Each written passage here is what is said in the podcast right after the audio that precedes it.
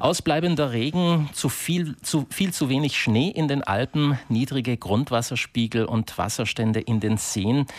Das, was sich gerade in mehreren europäischen Ländern zeigt, von Italien über Frankreich und Österreich, das könnte sich zu einem schlimmen Jahr der Dürre entwickeln. Immer mehr Gemeinden rufen schon jetzt zum Wassersparen auf, in der Schweiz zum Beispiel oder rund um den Gardasee. Und auch bei uns in Südtirol hat es über den Winter vereinzelt Situationen gegeben, die wir bisher nur von heißen und trockenen Sommermonaten bekannt, äh, gekannt haben, wo Feuerwehren mit Wassertanks ausrücken, um die Bürger mit Trinkwasser Trinkwasser zu versorgen. Wie kann man sich besser auf solche trockene Perioden vorbereiten? Das fragen wir jetzt Thomas Senona, den Direktor im Amt für nachhaltige Gewässernutzung. Schönen guten Morgen. Guten Morgen. Herr Senona, in Südtirol gibt es Gemeinden, die einfach geografisch betrachtet weniger Trinkwasser zur Verfügung haben und solche Gemeinden, die aufgrund der Gegebenheiten besser dastehen. Wie unterscheiden sich diese Gebiete? Ja, die Gemeinden, die mehr Wasser zur Verfügung haben, sind auf alle Fälle die, die sich in den Talniederungen äh, befinden, weil sie dort eben aus den äh, Talfüllungen äh, das Wasser emporpumpen können. Äh, während hingegen Gemeinden auf den Hochplateaus natürlich kleinere Einzugsgebiete haben, beziehungsweise wo das Wasser eben oberflächlich relativ rasch abfließt und wo wir keine Sedimente haben, die sozusagen das Regenwasser oder vor allem auch das Schmelzwasser einbunkern können und aus denen dann eben über Quellen das Wasser entnommen werden kann. Wie kommt es aber dann so weit, dass vereinzelt kleinere Fraktionen mitten im Winter von der Feuerwehr mit Wassertanks versorgt werden müssen? Ähm, Im Winter ist es so, dass äh, aufgrund der Schneefälle kein Wasser in den Untergrund infiltriert und dass natürlich dann nach Weihnachten äh, vielleicht äh, die äh, Quellen etwas nachlassen können, weil sie eben keinen Nachfluss mehr haben von der Oberfläche und dadurch kommt es zu einem ganz natürlichen Abfall der ähm, Wasserverfügbarkeit in den Quellen und gleichzeitig kann es natürlich sein, dass durch eine verlängerte Saison, wie wir sie zum Beispiel heuer auch hatten, äh, hier der Bedarf an Wasser doch immer noch relativ hoch bleibt und dadurch natürlich sich ein Defizit, äh, dadurch ein Defizit entsteht. Das ist beispielsweise in Primajur der Fall oder auch in Kastelrutt? Das kann dort der Fall sein äh, wo eben äh, der Bedarf immer noch relativ hoch bleibt und eben die Quellen ganz natürlich Wasser nachlassen. Heuer war es natürlich so, dass wir relativ wenig Niederschläge hatten und dadurch natürlich dieser Effekt verstärkt auftritt.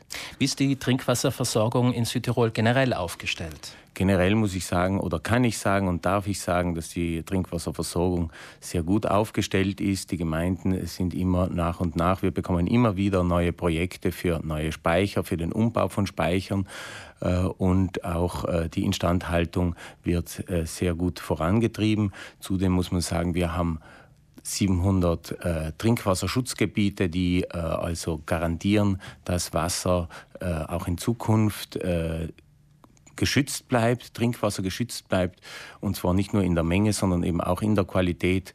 Diese Trinkwasserschutzgebiete sind im Bauleitplan eingetragen und wo äh, dort herrschen dann besondere Vorschriften eben zum Schutz des Wassers. Und diese Trinkwasserschutzgebiete nehmen immerhin 11 Prozent der Landesoberfläche ein. Nun wurde vergangene Woche zwischen unserer Provinz und der staatlichen Aufsichtsbehörde für Energie, Versorgungsnetze und Umwelt ARERA ein Einvernehmensprotokoll zur Trinkwasserversorgung unterzeichnet. Dieses dieses Abkommen hat vor allem autonompolitische Gründe, auf die wir jetzt nicht näher eingehen. Aber im Zuge dessen wurde unter anderem angedeutet, darauf zu achten, dass Wasserverluste vermieden werden sollen in Zukunft. Ist das Wasserleitungsnetz sanierungsbedürftig? Äh, so wie alle Infrastrukturen ist natürlich auch das Wassernetz, Wassernetz äh, zu äh, sanieren.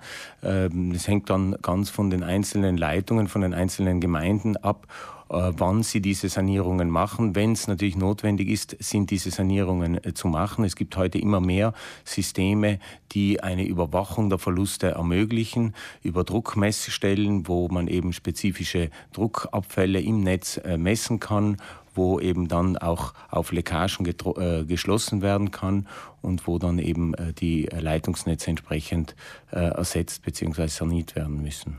Am vergangenen Freitag bei der Unterzeichnung des Abkommens hat es auch geheißen, künftig mehr Wasser speichern zu wollen. Kann man das überhaupt? Äh, Im Bereich Trinkwasser ist natürlich das Speichern von Wasser problematisch. Wir wollen ja alle ein äh, frisches Trinkwasser. Niemand möchte ein abgestandenes Wasser trinken. Und äh, das hat auch einen sanitären äh, Grund, denn äh, länger stehendes Wasser kann natürlich verkeimen und dadurch können natürlich Bakterien sich im Wasser anreichern. Deswegen ist es so, dass eben die Speicher nicht zu groß gebaut werden dürfen äh, und äh, dass das Wasser innerhalb des Speichers ordentlich schwanken muss. Das heißt, in der Früh, wenn wir alle Zähne putzen oder duschen, dann haben wir natürlich einen höheren Bedarf. Das Wasser sinkt im Speicher und es füllt sich dann in den Morgenstunden wieder auf durch die Quellschüttung oder durch die Pumpe Pumpen aus dem Grundwasser. Und dadurch ähm, muss dieser Speicher eben richtig und korrekt dimensioniert sein. Ähm, ansonsten gibt es natürlich Möglichkeiten, Wasser zu speichern. In Südtirol haben wir nur einen einzigen solchen Speicher, einen Oberflächenwasserspeicher, wo das Wasser allerdings aufwendig abgereinigt werden muss. Und äh, das ist jetzt eben nicht unbedingt der Fall, den wir in Südtirol wollen und brauchen. Also Trinkwasser muss äh, weiterfließen, damit es die Qualität beibehält. Inwieweit ist dann die Erschließung neuer Trinkwasserspeicher sinnvoll? Das äh, Erschließen neuer Quellen äh, kann äh, in Fällen, wo effektiv der Bedarf gestiegen ist oder wo eben Quellen nachlassen, das können auch ganz natürliche Phänomene sein, auch bei Erdbeben zum Beispiel können äh, Quellen versiegen, äh, kann das notwendig sein.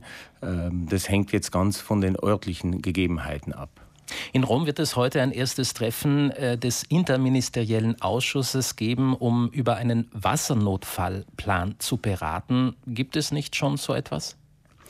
Ähm, jede einzelne Gemeinde muss einen Wassernotfallplan haben wo sie eben äh, genau äh, plant, welche Maßnahmen getroffen werden, im Fall auch nur von ganz einfachen äh, Rohrbrüchen, äh, wo natürlich, wenn eine Zuleitung äh, bricht, dann natürlich die ganze Ortschaft ohne Wasser ist. Und hier muss natürlich dann ein ähm, momentaner äh, Einsatzplan äh, zur Verfügung stehen, damit mhm. eben solche Gebrechen saniert werden können. Und bei Trockenheit? Und bei Trockenheit ist natürlich immer die Problematik vor allem die, dass äh, gerade bei hohen Temperaturen der Wasserbedarf bei uns steigt aufgrund der Bewässerungstätigkeit in den einzelnen Gärten. Und hier sind sicher die ersten Maßnahmen jene einer Verordnung durch den Bürgermeister, der zum Wassersparen aufruft. Und hier werden dann diese überflüssigen oder sagen wir, Luxusnutzungen dann eben eingestellt und dadurch kann man sehr viel Wasser sparen und dadurch kann man natürlich auch über die Runden kommen bei größeren Trockenheiten. Also ein behutsamer Umgang mit der Ressource Wasser bleibt das Gebot der Stunde nicht nur, wenn es trocken ist, sondern eigentlich das ganze Jahr über. Thomas Senona vom Amt für nachhaltige Gewässernutzung. Vielen Dank für den Besuch im Frühstücksradio und für die vielen Informationen. Danke Ihnen.